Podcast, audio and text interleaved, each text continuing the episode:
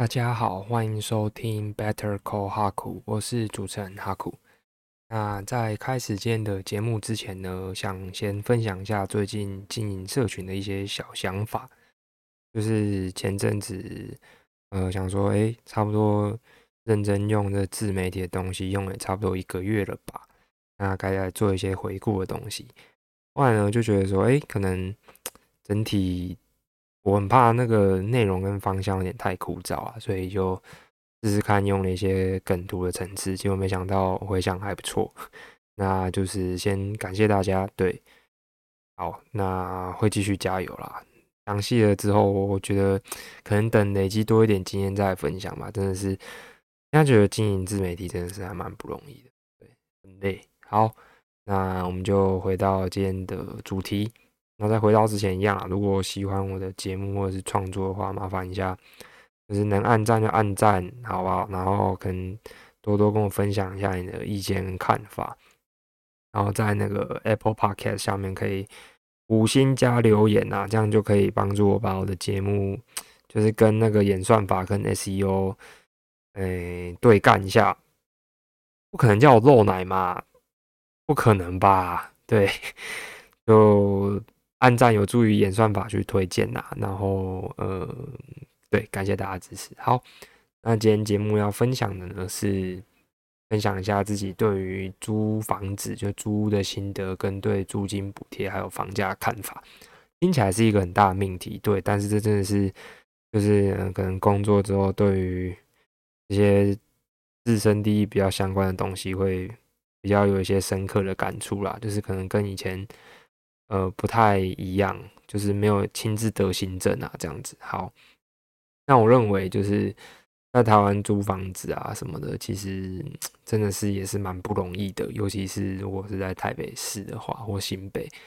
就觉得说哇，天哪，真的是什么东西都饱和了。我记得。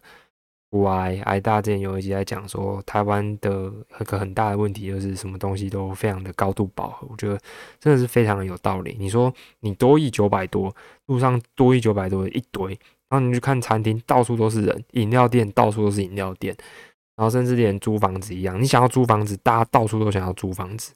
然后房东大家都也都是很多都是房东，就是已经到有一点算是要用抢的这种感觉。然后就我们就是那种比较传统的那种社会，就是可能有时候要透过一些人脉、一些关系去找，才有办法找到一些比较内行门路的东西，就是没有办法做到说完全的在网络或者说资讯透明上面是非常的流通，还是要多多少少要靠一些自己的人际关系啊，或者是朋友、同事、亲戚的推荐之类的，才有办法找到比较好的房子。好，那就分享一下自己对于租屋的心得跟租金补贴还有房价的看法。那针对租屋的心得的话呢，我是蛮推荐说，应该说我自己就是这样啊，就是在找房子之前，那就先用一下统计学的这些中位数的知识。那什么是中位数呢？中位数的意思就是说，呃，一群人之间平均的呃区间会落在什么范围？就是百分之五十的范围会是什么？所以简单来讲呢，你跟郭台铭平均可能会有假设五千万好了，但是你你我都知道这不是真实的数字，所以中中位数的意思比较像是说，我们可能找你，然后郭台铭的郭台铭先生，不好意思，红海法务不要拜托，对不起，我错了，郭台铭先生，郭董，郭董，然后呢，可能再找另外一个可能年薪两百万台积电工程师啊，好了。那你们三个人的薪资中位数是谁？当然就是那个台积电的工程师，因为你们三个平均起来的那个值，就是等于说不是真实的嘛。但是你们三个人的中间值反而是台积电的中位数的那个工程师，这样子大概是这个意思啊。所以就是你大概去看一下市场的行情，一定会有高有低。那你如果能够以这个中位数当一个 benchmark 的话，你大概会比较知道说你那一区的租金范围会。落在什么地方？那通常双北就是要看你的你的地区啦。就如果说是靠捷运站啊，或者是附近交通比较便利的啊，干嘛？基本上破万是正常的啦。台北是这样啊。那如果说是新北的话，那可能还有机会找到八九千的。反正我看网络上蛮多这个佛心的大大，他们有去做那种，就是各个地区，台北我比较常看到，就是租屋的中位数的那个地图这样子。那题外话，我也是觉得蛮认同，就是大家应该要，就台湾可能要多做像是 Glass Door，就是薪资透明化这样子的东西，大家才会比较知道说大家的薪资中位数大概在哪里，不会那么黑啦。好，所以第一点呢，就是我觉得可以先去了解一下租金行情的中位数，然后大概知道说你那区的行情是什么地方，然后不会不会租的太贵。那第二个呢，我自己是觉得说应该要选择离工作地点比较近的，然后会比起虽然房价房租会比较便宜，但是你要通勤比较久的，因为其实我觉得人最宝贵的东西是你的生命啊，不是就是你的时间。你的时间是最宝贵的，因为你想嘛，你一天可能花一两个小时在通勤，那假设一呃一周工作五天，然后一个月要乘以四周，所以你一个月就要有四十个小时在通勤，一个月四十个小时，一年就是四百八十个小时，是吧？很恐怖诶。对啊，所以我觉得如果可以的话，尽量离工作地点比较近的，然后预算稍微捏一点上去，捏个多个一千两千，我是觉得是蛮值得的。然后这样子会比虽然要便宜，但是会通勤比较久，但是还是看个人取舍啊。说不定有一些时间管理大师，你可以在公车跟捷运上面做很多你自己有办法利用的事情，那就另当别论。不过我自己是比较推荐说，你离自己可能工作啊，或者是就学啊的地点比较近的，会比起。算比较便宜，但是要通勤一段时间的的房子会来得好一点。然后第三个呢，就是可以选独立的套房，会比雅房分租来得好。那为什么我会这样子觉得呢？就是嗯，我觉得独立的套房会比较有呃比较完善的隐私性的空间，那你比较不会受到其他人的干扰，因为我觉得每个人其实都还是蛮需要自己。独立的空间，一定的自主性啊，就是大家把自己的那个自主性跟隐私的空间给保障好之后，才会有公共的空间出来啊。就不论说是套用在租房子，或者说是我们的那个，呃，就是大家的整体的社会，我觉得都是这样子，就是你彼此之间，呃，隐私性有保障好，不会互相在那边影响来影响去的，那呃，互相尊重，那我觉得整体品质跟素质会比较好一点啊。那如果说是可能分租套房啊，或者是雅房也可以啊。但如果说是独立套房，我觉得会是最好的。对，那雅房我是真的还蛮不推荐，尤其是我觉得卫浴啊这种东西，就是跟自己的生活习惯有蛮大的影响。那如果你想让你跟一个就是一堆 fat fuck，然后就是卫生习惯很差，或者是有一些女生，然后就是搞的都是血之类，然后你要跟他一起。分租那个浴室，你不觉得很恶心吗？我自己是觉得蛮恶的啦。对，所以如果可以的话，就是尽量选独立的套房会比较好一点。好，然后再来就是在租房子的时候，你在看房子可以去看一下那个墙壁，就是有一些墙壁，如果说是嗯，它是隔隔层间的话，它就会用隔板，就是轻隔板去把它隔开。那你轻轻敲就很明显，说，哎，它它那个是有通透的还是没有通透的？如果说是敲下去就很明显是空心的，那空心隔音会超差，你可能半夜会听到你的邻居在那边 K 炮在那边叫，或者说你可以听到他在那边放一个很吵的音乐，然后你再去叫警察来。那为了避免这样子的情况，我是觉得能够避免租到隔音比较不好的地方会比较好一点。那第二个呢，就是可以选。就是砖墙，就是你敲下去是那种拱拱拱，就是也不是拱拱拱，就是你敲下去是很明显是可能是砖墙啊，或者是水泥这样，因为这样隔音会好非常多。然后如果可以的话，尽量户数少一点，就是人单纯一点。就是呃，在租房子的时候，我是认为说你的邻居，比方说你一层楼就隔个什么六七八间的那种，那住起来真的是你会觉得你自己很贱呐。对，好，那再来下一个呢，就是。可以选附近有垃圾车的，或者是好丢垃圾的，就是，诶，就可以去上那个网络上面查，说垃圾车会经过路线啊，什么干嘛的，然后这样子会比较好。那我觉得最好的呢，就是，嗯，会有垃圾纸车跟回收车的，这样子会比较方便一点。对，因为丢垃圾其实也是一个困扰啊，尤其是在双北，妈的丢垃圾还要钱。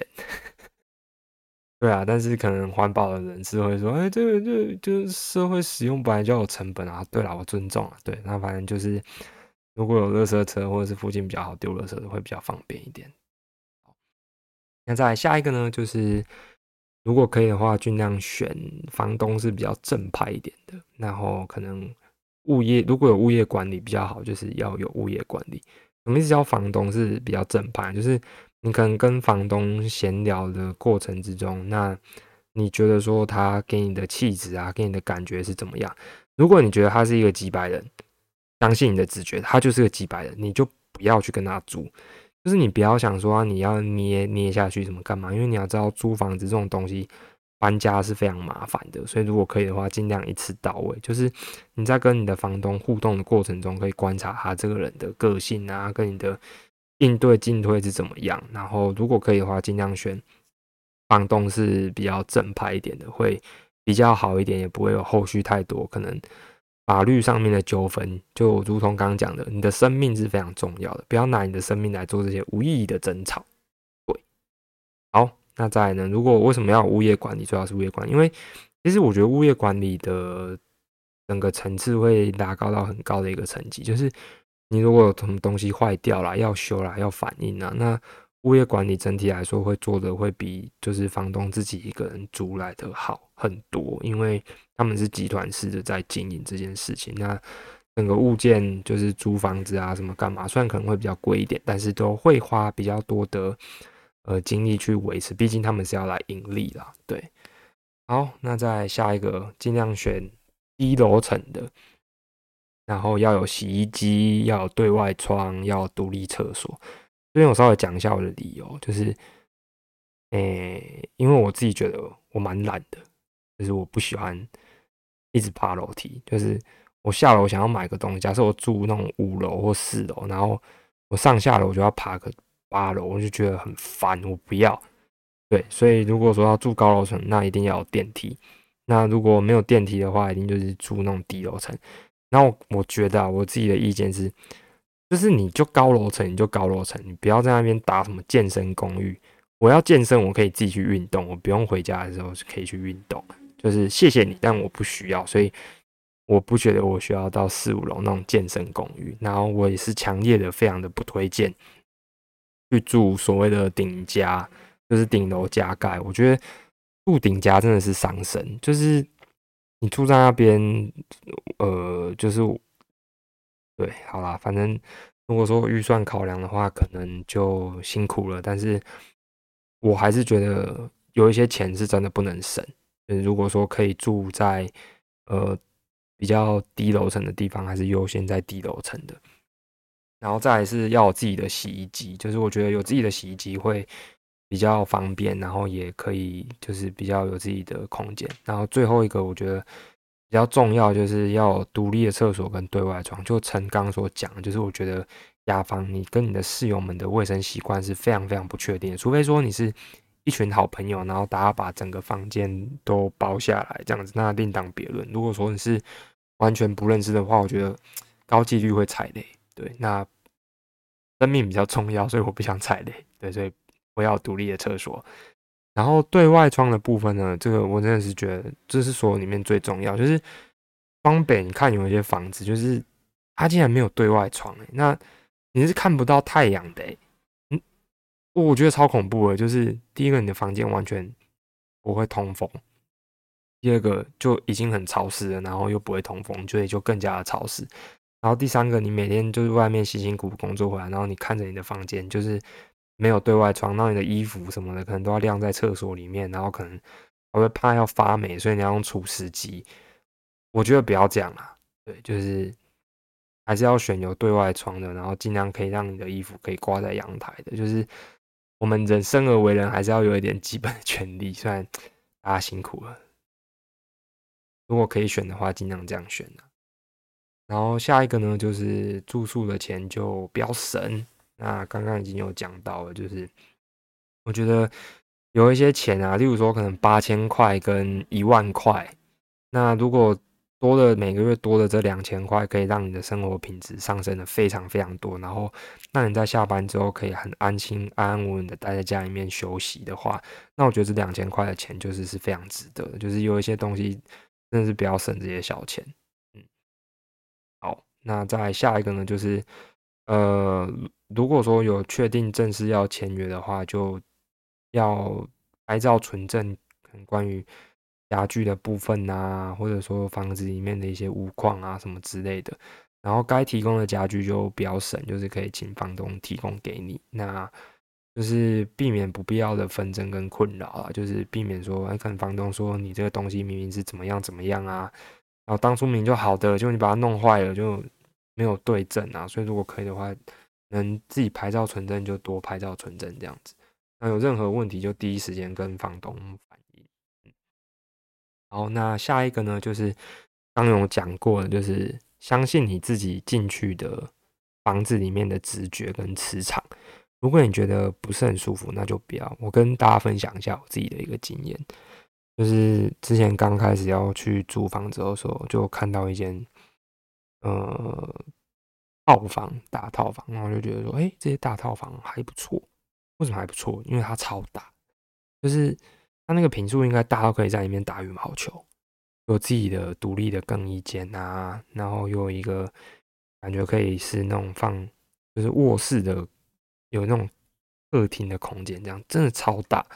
然后就大到跟它的租金相比就非常的不合理。然后你进去那个印象就是传统，跟大家介绍一下，就是所谓台北的那种典型的房子呢，就是它一定会有那种红色的扶手的楼梯。然后呢，要爬楼梯，然后外面就是那种铁门，然后铁门外面就是一堆信箱，然后打开就是很旧很旧的那种铁门，然后你就要爬楼梯，然后上去。然后它是在四楼的样子吧，还是五楼？然后一上去呢，可能二楼那边就贴了一个单张，就是什么，就是你放低音量，不然我要告死你什么之类的那种，就是你殊难想象，你在一个。非常健康的社区里面，会看到大家会在那边放很多非常奇奇怪怪的东西，就是那个、那个、那个整个进去的磁场就很 creepy 这样。然后门口就是可能会挂一些什么铁链啊这种的，对。然后进去房子呢，整个房子就是阴阴暗暗沉沉的，然后整个感觉就是非常非常的不舒服，对。包括我现在在讲这段的时候，也会觉得蛮不舒服的。所以，如果说你进去觉得非常的不舒服，那就不要硬租下去。对，那我觉得这真的是非常重要一件事情。就是我觉得租房子跟买房子一样啊，如果说缘分到了，那自然就会整个非常的符合你的频率这样子。好，那再来呢，就是你在选房子的时候呢，房东也在选你。什么意思呢？就是呃，自己租新的就觉得说。那我之前也有去看过一个房子，然后房东那时候就可能聊了一下，然后就觉得说，哎，还不错，你是年轻人哦，你不会死在里面哦，我不知道，可能是这样吧，就觉得，哎呦，不错哦，要脸的哦，然后有在上班吗？哦，有，有在上班哦，那感觉收入还比较稳定哦，然后就感觉一副就很想租给你的样子，然后他就可能就会开始讲说什么啊，你什么我租给你是因为我觉得你很蛮蛮年轻的啊，然后什么怎么样啊？然后他就可能就在那边讲说啊，你知道吗？像上次有一个人来做服务业，然后什么的跑外送，然后租又不想租给他，怎么干嘛？那不是我瞧不起服务业啊，但是就觉得说这样不稳定，然后他跟我发飙什么干嘛的？然后我当下就觉得说，不是你就是瞧不起服务业，你在那边装。通常一个人他第一句讲说，就是说我不是故意要这样讲啊，他通常他就是故意要这样讲，然后他当下就说。我不是说我故意要瞧不起服务业，他那个意思就是我就是在瞧不起服务业。后面那些话我根本就不想听，所以我觉得选房子也是蛮重要，就是你跟房东在互选啊，所以尽量也不要当个瞎卡，就是把自己打理好，然后应对进退什么的都就是不要在那边吊儿郎当的，因为其实说实在将心比心啊，人家是要把他的资产托付在你身上，谁知道你会在他们里面自杀？所以如果可以的话，就是呃，大家互相一点啊，嗯。然后再来就是，如果说你有什么职业或者是身份上面的优势，也可以跟房东讲，可能会降房租。就是之前听朋友讲的吧，就是如果说你是什么医生、律师、工程师之类的，然后你就跟他讲，那可能就觉得说，哎，这不错啊，或者像公务员就讲，哎，这这不错啊，稳定收租啊，什么干嘛的，那有可能会把你的房租再降一点，然后可能。嗯，他就可以跟人家宣传说啊，我们这边的房子啊，真的是妖兽赞呐！你看，像你隔壁就住一个医生什么之类的。所以，如果你自己觉得你有什么职业或身份上面的优势，就是可以拿来利用的话，就拿来利用这样。好，然后最后一个就是，如果你看到喜欢的话，就现在立刻马上签下去。我知道这样讲，虽然我觉得有点唐突，可是我觉得这个比较只适只适用在台北或者是新北的状况，因为真的。你要在台北跟新北找一间非常好的房子，非常非常的难，因为通常是一出来就基本上被秒掉。就是有在租房子的人可能就知道，你去看那些什么脸书的论坛跟社群啊，一 po 出来可能就是几百个赞，然后下面就一排嘶嘶嘶嘶嘶嘶嘶，这到底多死？就是哦蛇哦，但没办法，台湾就是这么饱和，所以如果可以的话，就是现在立刻马上就把它签下去，然后。其实我会比较推荐啊，撇除掉说去五九一看，或者说去脸书的社团看，我比较推荐的是，你就请住在台北或双北的亲朋好友，不是说只有台北啊，就是如果说你要租房子的话，我比较推荐你就是找呃自己的朋友啊、家人啊，然后看他们有没有推荐的，或者是如果你是大学学生，你就可以问学长姐有没有推荐的社区啊。推荐的哪些地方啊？就是通常就问一圈，你大概就知道说哪一些地方、哪一些社区有一些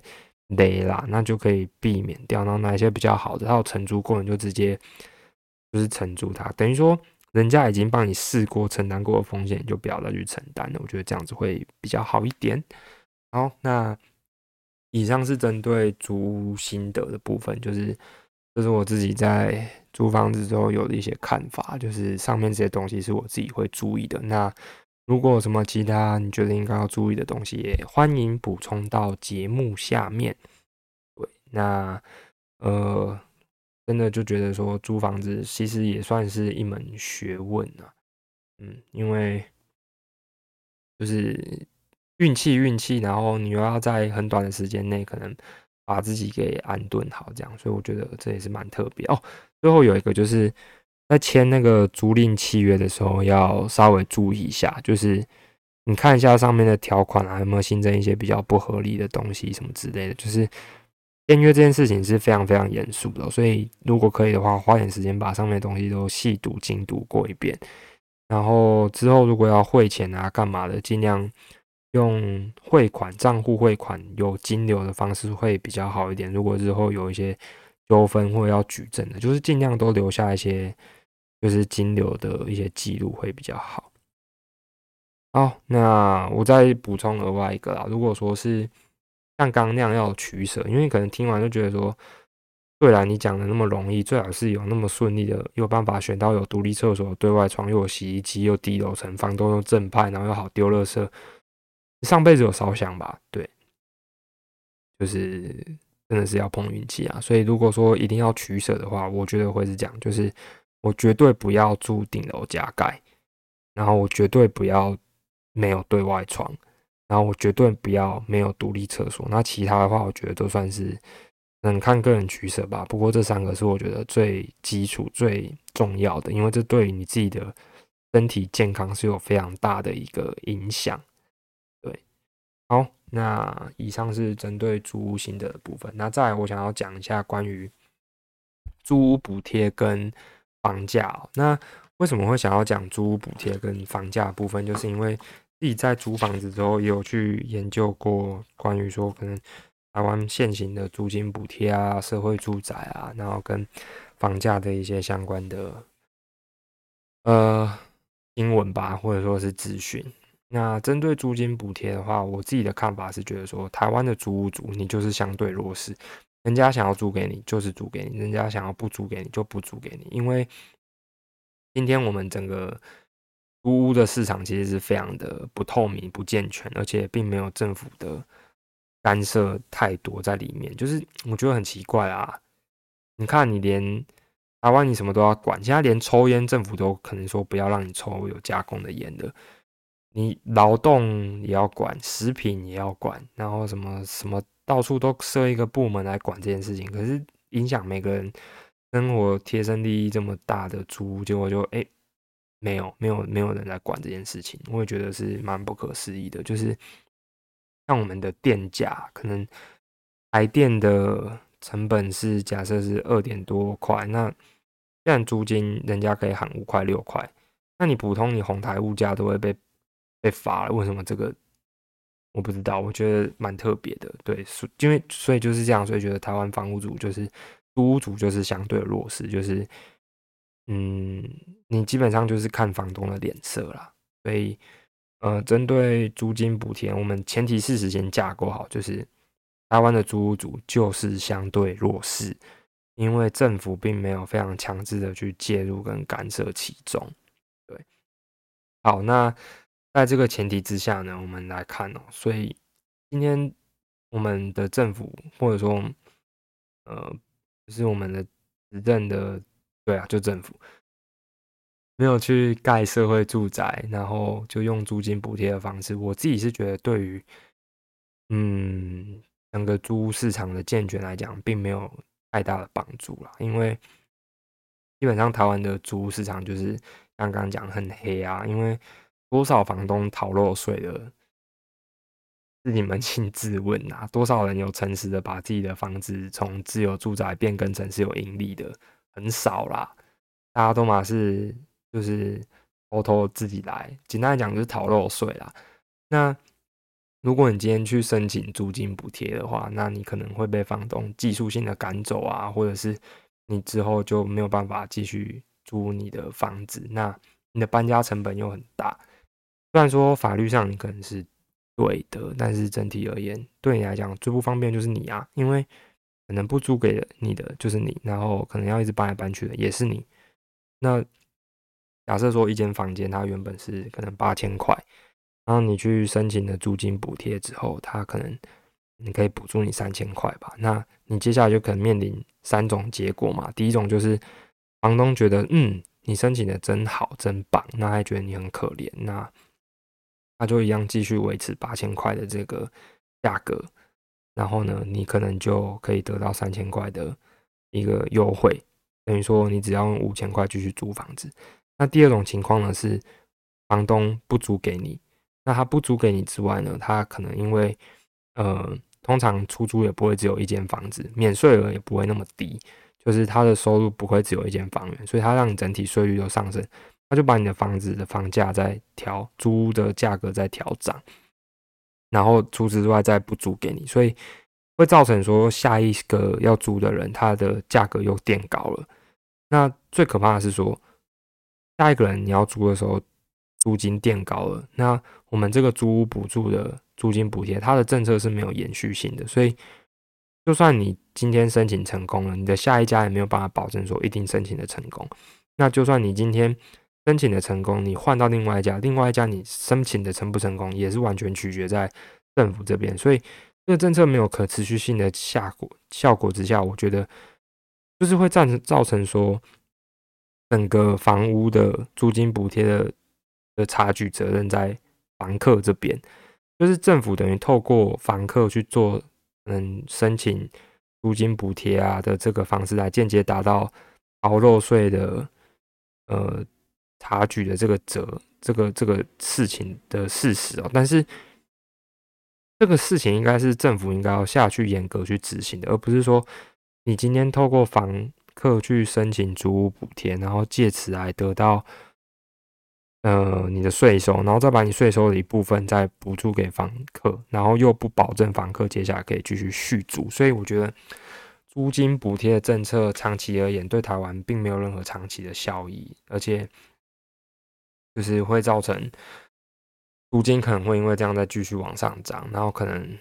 到最后得利的也还都是房东吧。好，那这是关于租金补贴的部分。我有点渴，我先去喝个水，讲到快没声音了。好，喝完水了，接着继续讲。那再就是最后一个部分啊，针对房价的部分。虽然说台湾的房价，你薪资所得比来看是世界上最高，然后台湾的房子是真的是很贵啊！不要在那边讲说什么台湾房子不很便宜什么之类，就是台湾的房子真的很贵，而且很偷诶，就是什么叫做你啊？不行，我还是要讲，就是什么叫做什么叫做公社啊？有没有羞耻心啊？用那建蔽率什么干嘛的？你卖东西都不是食品，你去买菜，你会跟人家连那个地头的东西一起卖吗？你会连那个菜梗一起卖进去，然后说哇，这一把这把菜它平均是这个三十块，它能吃的地方就只有前面那里面要把它扒扒开啊，不会这样卖嘛？你一定是卖你实际上可以得到的东西啊。但是，我我的意思是说，你今天去买菜的时候，你。买的那个东西就确实是你拥有的东西，而不是你买一个虚的、空虚的东西。但是台湾的虚品质就是这样，你全世界哪个国家有虚品质？不要这样啊，很丢脸啊！我觉得是这样，不要替这个护航，这真的不行。就是你只是为了要让房价好看一样，不要这样遮羞。对，好，所以以房价薪资所得比来看，确实是世界最高。不过我认为台湾房价会这么高涨的原因是其来有之。然后你不要想说，哎，你在讲什么攻击？你前面第一个还说世界最高，然后现在说起来有字，我觉得要这样看啊，因为资产本身的定价，呃，用股票的逻辑来讲叫做估值，就是你资产的估值是受到等于说自由市场的人去决定的嘛。那今天台湾等于说大多数的人都认为说，台湾的房价会维持在这个行情的原因，是因为。持有成本太低，跟利率太低。简单来讲，就是因为台湾长期持有成本很低。诶，你买一栋房子，每年需要缴出去持有的成本，什么地价税啊、房屋税之类的，比你买一台宾士还要低。那你大家当然如果有那个资金的话，他就囤一堆房子啊。然后再来就是利率太低，那利率太低又跟世界的这个低利率走走势是有关系的。那你看，现在整个联准会升息升到这样子，台湾升级嘛，联准会升级嘛，台湾升级嘛，所以只要利率跟持有成本没有往上太大的调升，台湾的房价就不会有任何的很显著的回档。所以反面解释就是，如果今天台湾的利率跟持有成本大幅的向上调整，只要有一个有调，台湾的房价一定会有很明显的回档或者是反应。因为这是跟基本面有关系。简单来讲，就是今天你去租房子，跟你去买房子的金额，说不定租房子还比买房子贵。然后或者说租房子跟买房子差一点点，那今天房子用买的，当然就有它的呃吸引力存在嘛。因为就算今天的资产价格非常的高，例如说可能一千万、一千两百万，可是利率很低，而且贷款期数跟年限又可以拉很长。那你只要有存够头期款的话，其实跟你租房子不会有太大的价差。那长期这样上去，就会让房价会一直往上滚啊。因为只要房价没有超出刚刚讲的，就是利率跟持有成本有，就是超出这个基本面的框架，这个估值的话，到后期都是有资产的人用资产去滚资产，就是他们不会是什么把房子卖掉，然后再去买一栋房子，都马是继续。增贷出来或转贷出来，或者是用理财型房贷、二胎房贷去再买另外一栋房子，这样子滚资产。所以我并不认为台湾现在的房价是有超出基本面。你说它很贵吗？对，它很贵。就是你如果说是以一个受薪阶级的逻辑来看，可是如果说你以一个资产去滚的逻辑来看的话，主要会影响到的是利率跟持有成本。那目前利率跟持有成本并没有太显著的影响，所以我认为台湾的资产目前还算是在一个合理的区间。就是如果你单纯用利率跟持有成本衡量它的租金去比的话，对，所以这边我做一个小结，我不是说台湾的房子贵，台湾的房子很贵，但是台湾的房子之所以会这么贵，是因为我们的持有成本跟利率太低。好这边我是小结，我避免大家被误导，又被我自己误导。好，那再来下一个呢？我要讲的是，就是针对房价的部分，就是你不要跟政府对坐，就是政府并没有要打房，政府没有要打房。我再讲一次，政府没有要打房。不好意思，我们这各位可怜的八零年、八年级、七年级、九年级，政府没有要打房，政府没有要让你一定要买得起房子，政府只是要打炒房。为什么？就是你从最近预售屋换约跟平均地权条例的限制来看，政府并没有一定要让台湾房价的负债的所得比，就是等于说你资产负债表逻辑来看，并没有要让台湾的房贷的比例跟房贷的资产比，就是等于说每个人贷的金额可以下降啊，等于说原本你可以贷九成，它现在要下降成是六成五成，没有。为什么要这样？因为你之前只要把资产负债表扩大，你看起来就是越来越有钱。那你越来越有钱，就更有利于政府的税收。所以政府并没有把房价给打趴，因为打趴了对于实体经济是有一定的影响的。他只是希望健全现在的房市，打炒房。所以啊，只要是有一定人口密度的蛋黄区，我不认为房价会跌啦。就你说像可能台北信义啦会跌吗？我觉得很难呐。对，那可能高雄的男子或者说哎男子好像有机会，呃，就是 不是男子，就是那个那个什么瑞士啊，就三明高中那附近啊，不太可能跌啊。那你说台南中西区有可能跌吗？我觉得不太可能跌啊。你说台中可能西区西屯也不太可能跌，桃园你说中立。有可能跌吗？我觉得也很难呐。对，那最后呢，就是现在的经济环境就是，对你说在吹泡泡嘛？对，就是在吹泡泡。那台湾是没有可能做出像是之前不是有讲什么看好的世界，台湾只示范一次什么，就这种很低能、很义和团的东西，不可能。就是你以整个经济的历史来看，总有一天你一直吹泡泡，泡泡会破掉。台湾是不是在吹泡泡？是，现在是在吹泡泡。那你看看日本，你看看美国、德国，哪一个人没有房子、房价就是整个崩盘过的？都有啊，就是因为金融经济，我们讲的这些股票市场、期货市场、房地产市场，你就是要跟实体经济对接的。但是问题就是像凯因斯讲的啊，长期而言，对啊，长期而言会跌啊，长期而言，你们我们不是都死了吗？啊，长期是多长期，没有办法去预测。所以你就以现在你所看到的，现在我们所能看到的整个。基本面去框架去分析的话，台湾目前的估值的确是偏高啊，房价估值偏高，可是它并没有多说到很不合理的超涨，就是估值偏高偏贵是偏贵，可是它并没有说现在合理价是一百万，然后它现在是一亿或一千万这样子，没有，就是它还在合理的估值区间呐，所以房价部分小节就是我认为房价所得比很高，但是因为利率跟持有税。只要不调整，政府你看有要调吗？没有要调，他如果没有要调，房价就是下不来。所以呃，结论一下啦，这期节目讲了好久，而且越讲越种心很累的感觉，怎么会这样？好无力哦。就是结论就是，呃，这集的节目稍微分享一下租房子的心得，跟租金补贴还有房价看法。结论结论就是操心金让让心静。年轻人不容易啊，真的，我觉得现在年轻人真的是我们这一代真的是非常的不容易啊，薪水又低，工时又长，房价又很贵，那你连存头期款要去滚资产的第一桶金都很难存到了，那好不容易存到了，然后好房价要涨了两成三成，但原本存到又不够了，又要再存，所以，哎，我也不知道啦，大家都辛苦了，大家都不容易，我现在真的觉得说要发起一个。互相尊重运动，大家都要觉得说啊，真的是大家都有一段非常辛苦的故事，我们要互相尊重彼此。那今天的节目就稍微录到这边，跟大家分享一下关于租新的补贴跟房价的看法。那希望大家会喜欢啊。那如果有任何意见，也欢迎 feedback 给我。那就先这样，好，谢谢大家的收听，晚安，拜拜。